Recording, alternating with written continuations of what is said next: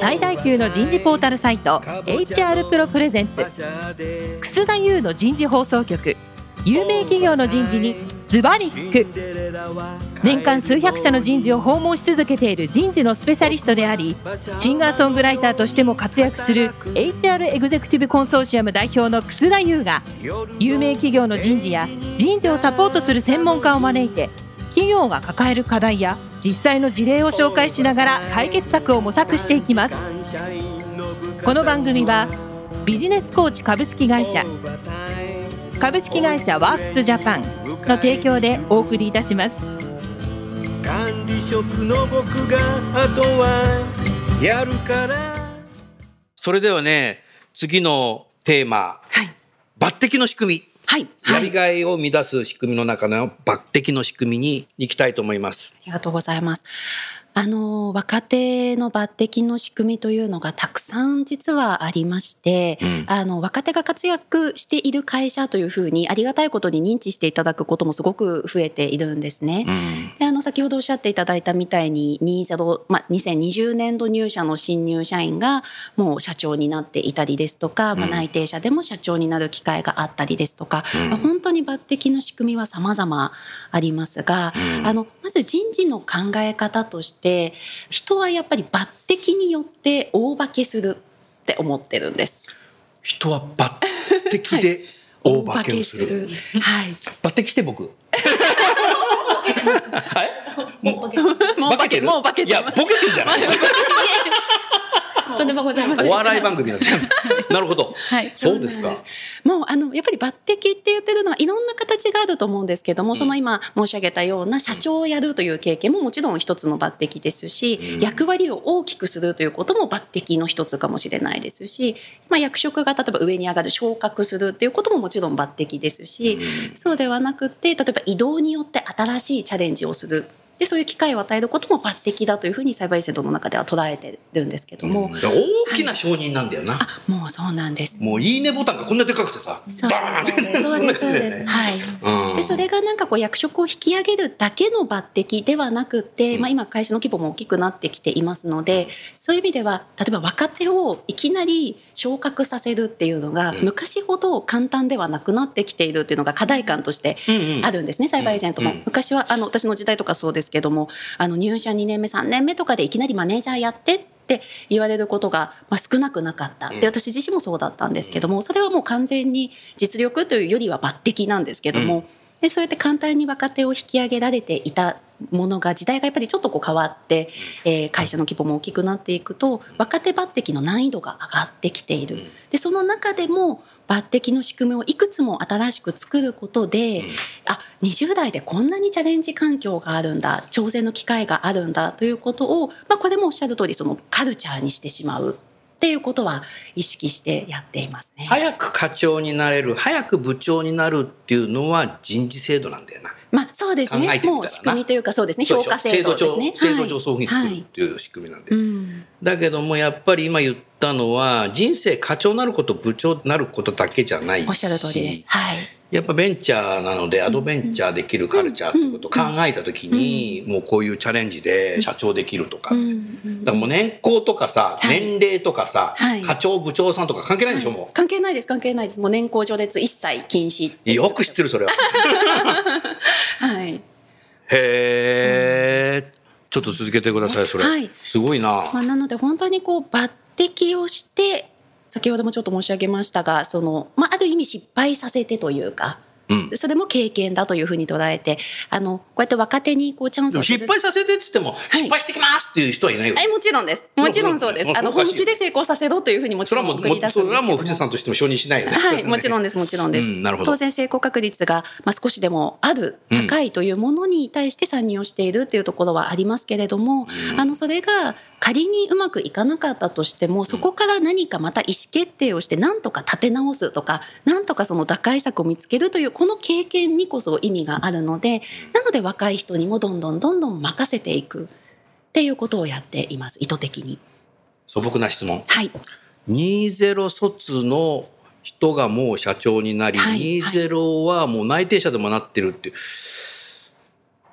会社作る社長はいいけどさそこにさこう経理部長とかさはいはいはい。人事とかさ、はい。い、ないとし社員増えてこないと思うんだけどそうですね。じ人事はどうすんの？あの基本的には全社でフォローアップしますね。全社人事が、あのスタートアップの会社をフォローアップする体制というのもあるので、あ各子もう会社のさ佐山さんの部下の人たちあ誰かがその会社を担当しするという。はい、なので一つ一つの子会社が立ち上がるたびに新しく人事も経理もみたいなことではないですね。はい。うんそうすると会社が立ち上がるたびにこの人事の人たちがいろいろからいろんな若い人たちと、はい。いろんな新しい事業に対してのはい。人材マネジメントについての知識経験はい、エクスペランスもできるね。そうなんです。そうなんです。そうするとやっぱり抜擢が増えると結局そのチャレンジする、まあ、ポストも増えますしでそうすると今おっしゃっていただいたみたいな周りも巻き込んだそのチャレンジの機会が、まあ、うんベテラン社員でも増えるんですよね。なるほど。はい、前社のバックオフィスにいる人たちが新しい事業に参入するということが、まあまあ、会社で決めてそこに若い人を、まあ、ポストとして、まあ、投入するというか入れてでそこでのその成功させるためにアシストするという人もあの既存の部署にいながらもできるので、うんそういう意味ではこう会社まあ、チームサイバーエージェントですけどもそれこそ、うんあの会社を巻き込んで、まあ、一つのそのスタートアップを成功確率を高めるようなバックアップをちゃんとやっていきましょうというような体制ができているっていうのはありますね。これももう数年かけてやってきたことですけど、やはい。僕のさ素朴の質問をさ、はい全部こうやってさ公の場で答えちゃう オープンな会社ってのもすごいよなこれ。そうですね。何にも隠してること喋れないんですよとかってカンペカンペが出るから。話しちゃいけないこと。あちょっともしあれば後でカット。あ、ダメです。もう無理ですね。これ配信されて配信生よこれ配信されてますねへえ、そうですねそれはでもすごいですね、抜擢って。はい。じゃあもう結構ベテランの人でもはい30歳ぐらいの方でもはい抜擢はあるんでしょ、ありますあります。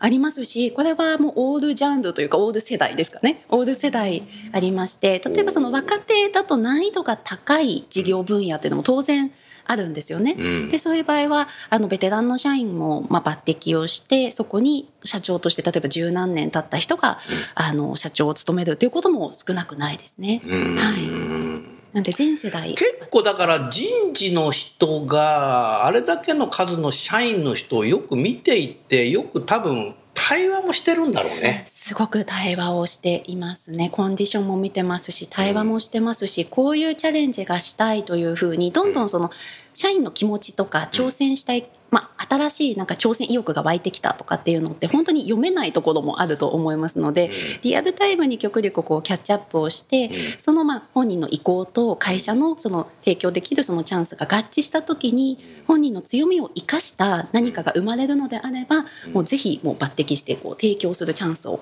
ていうことはやってますね。なんで見てないとわからないですねそれは。そうすると人事の人たちがおのおのが多分その現場の若手から全ての社員をよく見てい見て対話もよくしていて、はい。分かってるから人事の中でもなんかタレントマネジメントしてるような感じだねこもうもちろんしてますね。れねえ、はい。そういうことだよね、そうですね。うんはいだからもう人事は当たり前に現場に行ってるってことになるよそれそうですね。もうよく見てますし、例えばどこどこの部署の誰々さんって最近どうだっけって言われても、ほとんど答えられる人が多いと思います。ええそういう記憶力高い人じゃないと人事に あの調べます。記憶力がなかったとしても、あのデータベースの中に全部溜まってるので。すごいね そうなんです。そうなんです。よくあの人事は現場に行きなさいとかって言っていて、何しに行くんですかっていうくらいよくあるのと、はい人事のフロアから人他のフロアに行かない人もいるみたいなのでどそういうカルチャーの会社とはだいぶ違うなっていうふうにそうですね。なんかこう人を評価するとか適材適所で人を動かすみたいなことだけが当然人事の仕事ではないですし。でもそれってさ、あの人会ったことなくても、はいあの名簿で分かっちゃうんだよねあ、そうですね。何年入社でどこどこの大学でどこどこ移動してきたかなみたいな、そうですね。じゃあこの人あっちかなみたいな、はいやれやろうと思ったてらできるし。はい。一つの事業部長がそういうことやってても事業部長もあまりにもあの部下が200人もいたりすると、うん話したことない人でも結構動かしちゃうっていうのは、はい。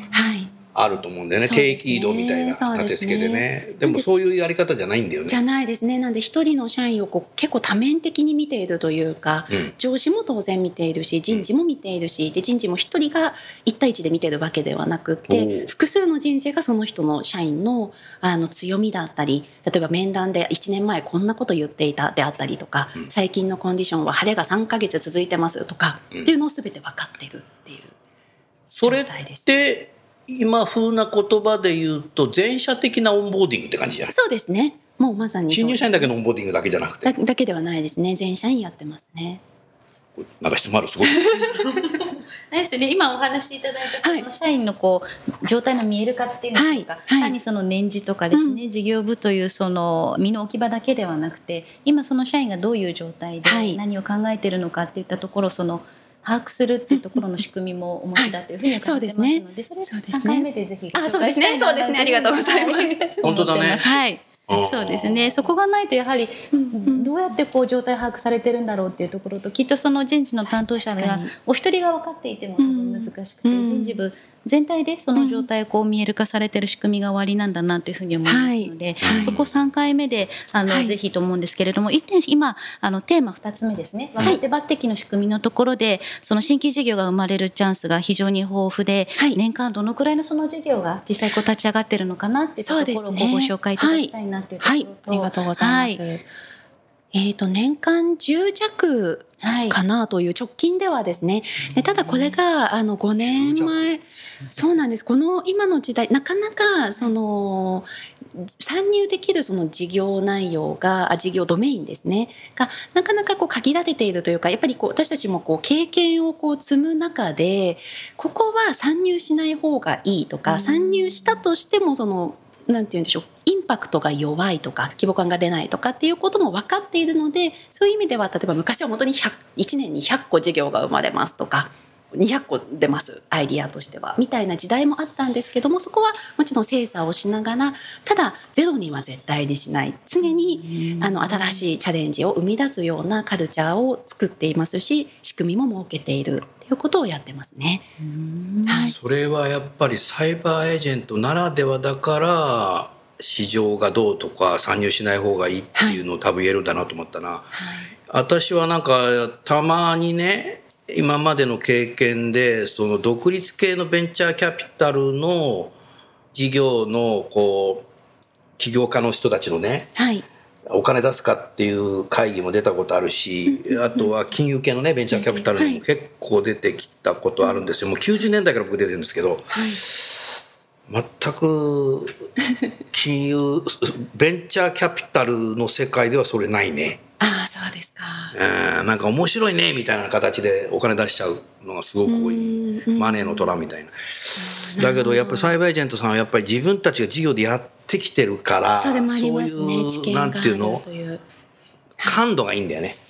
そうですね、まあ、藤田がもともと本当に目利きがやっぱりすごいというのもありますし、うん。そのまあ、経験上いろんな今広告であったりメディアであったりゲームであったり、まあ、投資部門であったりとか、まあ、そういうこう本当に柱が事業の柱が増えてきたことで、うん。サイバーエージェントでやる意味とか、うん。あの例えば他の部署とのシナジーが埋める可能性があるんであれば参入するとかやっぱりその新規事業に参入するのに、まあ、ちょっとずつこう条件があの誰も定義はしてないんですけども、うん。まあ、ちょっとずつこうあの追加されていってるっていうのも背景としてはあるかもしれないですね。はいだから別の言葉で言うとやっぱり新しく会社を事業を起こすっていうことはお金もかかるので、うん。それをだからサイバーエージェントとしては資金をねはい。そこに当てるわけじゃない。はい。でそれで終わりじゃなくて真の意味のねその後人事がサポートしたり経理がサポートしたりするっていうハンズオン、うん。ハンズオンって言うんですよそれきっとね。だからそこがきちっとやっぱりできてるね。あありがとうございます。一般的なハンズオンって何かっていうとねあの毎月のね取締役会でねうるさいことばっかり言う人。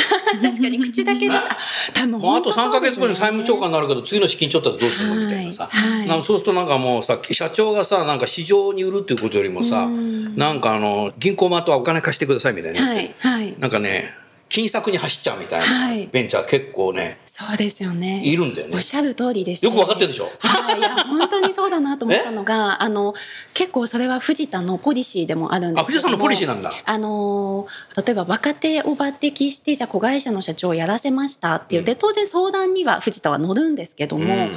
あの自分で決めろって言うんですよね。口だけ、まあ、当然その子会社なので親会社、まあ、株主はサイバーエージェント藤田なわけじゃないですか。なので普通だったら口出したいと思うんですよね、うん。こうやった方がいい。それは失敗するからやめた方がいいとか、言いたいことってたくさんあると思うんですけど、うん。一切口出ししないですね。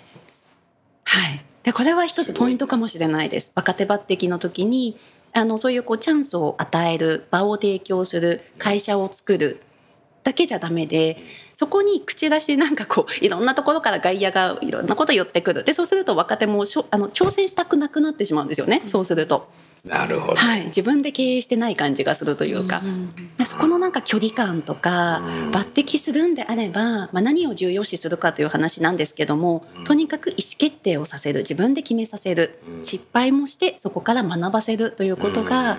結構こうセットで若手抜擢ということをかなり促進してやってるという状況ですね。やはりその企業のトップぐらいになると役員でも部長でもそうなんですけども課長でもそうかもしれないけども口出すか出さないかって自分の子供だったら口出すか出らしちゃうんですよね。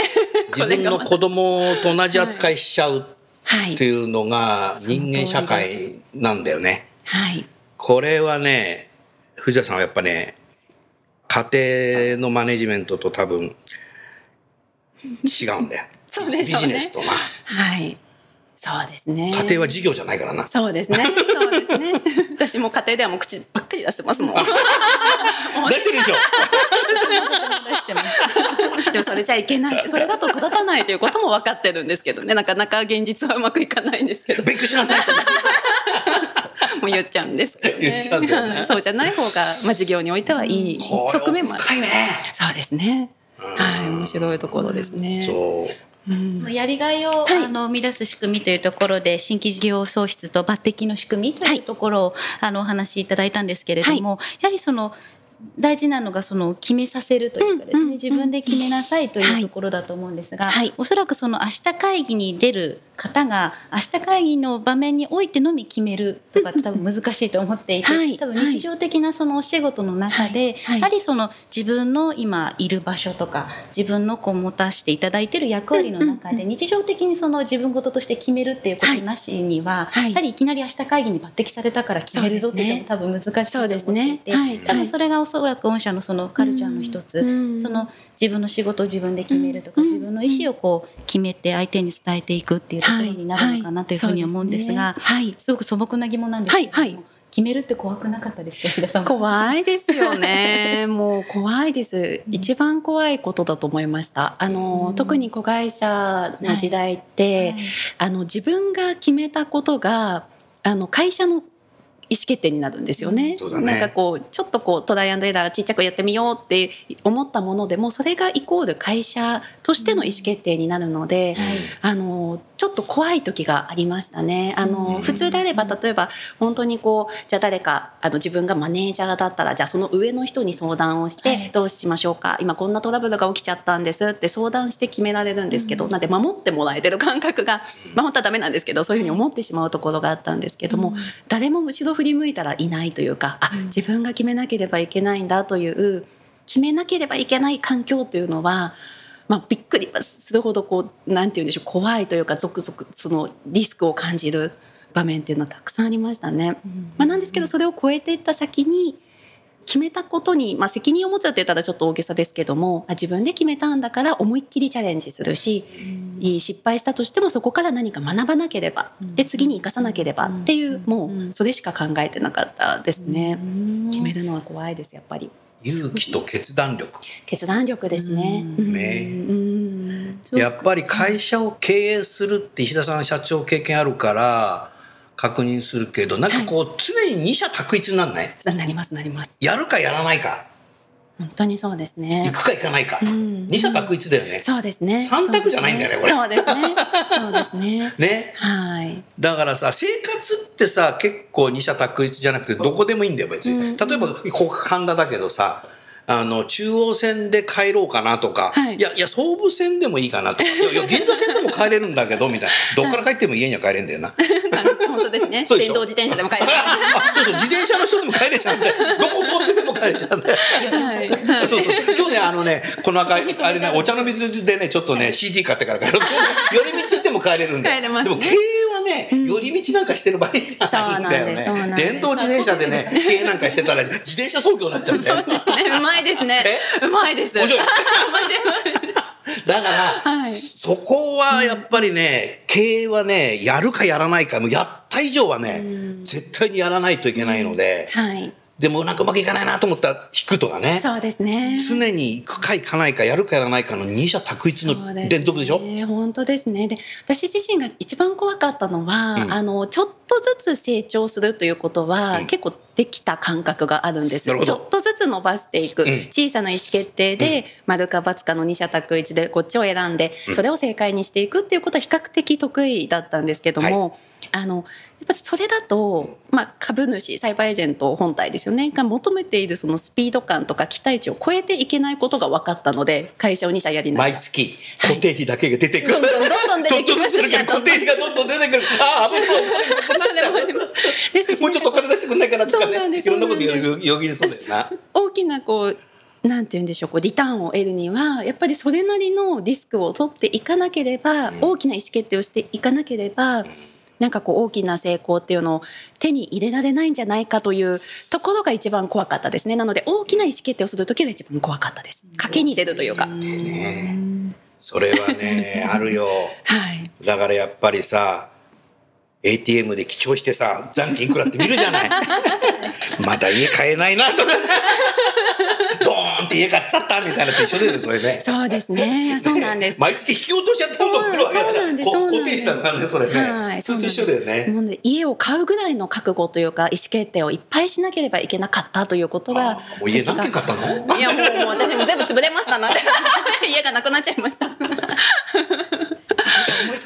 はいはいぜひ。すいません。採用っていうちょっと局面にちょっとだけフォーカスさせていただきたいんですけども、はいぜ今その決めるっていうところが今キーワードだと思っているんですが、その決めるということが御社にその入社してということよりも、うん。学生から社会人っていうそこの切り替えのところではい。非常に重要なその、まあ、マインドセットというか、あの切り替えのポイントになるのかなっていうふうに思うんですけれども、はい御社がこう採用された新入社員の方って、はい。もうみんな決めれる方なんですか？それともちょっとお伺いしたいです面ね。接どうしてるのかとかインターンシップどうしてるのかってそういうその前工程のことをさ、はい。すごく気になるんですけれども、なんかこの入社するときにこう見極めてるポイントなのか、それとも入社してからこうどういう関わり方をするとうん。決めれるのがちょっと今までやったことない学生さんも、はい。こう自分事として少し日常の中で決めれるようになってますとかですね。そうですね。ちょっとそこのオンボーディングのところをちょっとポイントを伺いたいなと思います。はい。僕も聞きたいねそれ。ありがとうございます。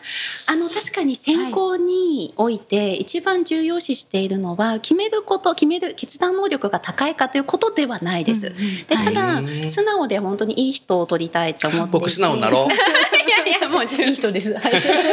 どうでもいい人でしょ？いい人でございます。は素直って言ってるのはこう変化に対応していく力がある人というのは採用しようかなっていうふうに思っていまして、あのそうするとまあどんなまあ環境が変わったりとかそれこそこうじゃあ明日からいきなり社長やってみてって言われたとしてもあの、まあ、素直にこうじゃあチャレンジしてみようって思ってもらえてそこから決める決断を後から後天的に社会人になってからあの身につけられるような人というのを採用してるんですね。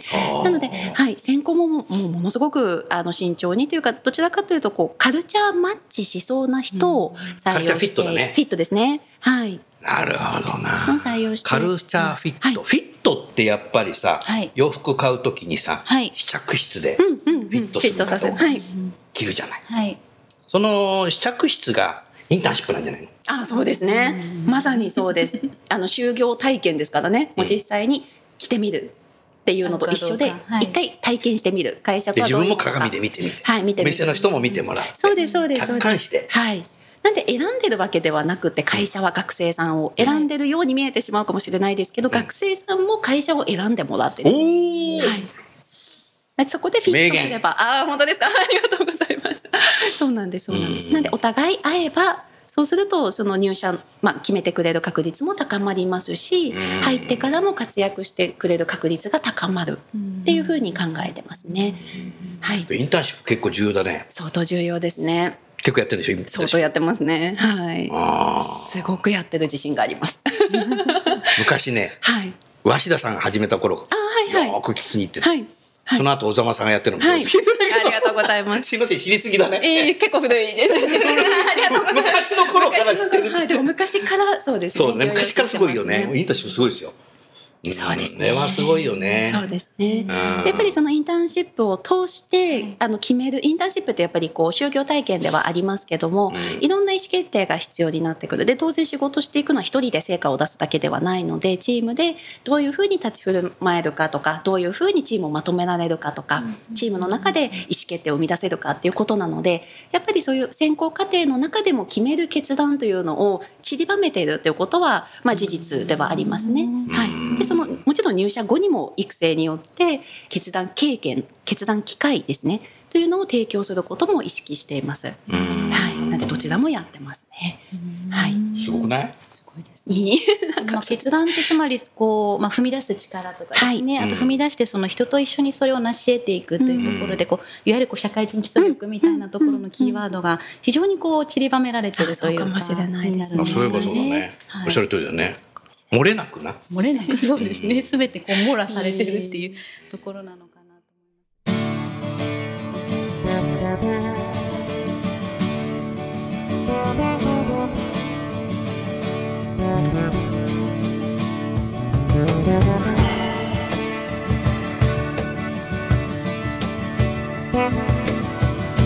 す。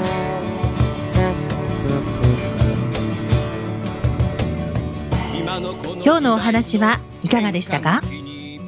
楠田祐の The Times Will Change。時代は変えられるとともにエンディングといたします。この番組は日本最大級の人事ポータルサイト HR プロのウェブサイトからもお聞きいただくことができます。HR プロでは人事領域で役立つさまざまな情報を提供しています。ご興味がある方はぜひウェブサイトをご覧ください。この番組は人と組織の生産性を高めるビジネスコーチ株式会社。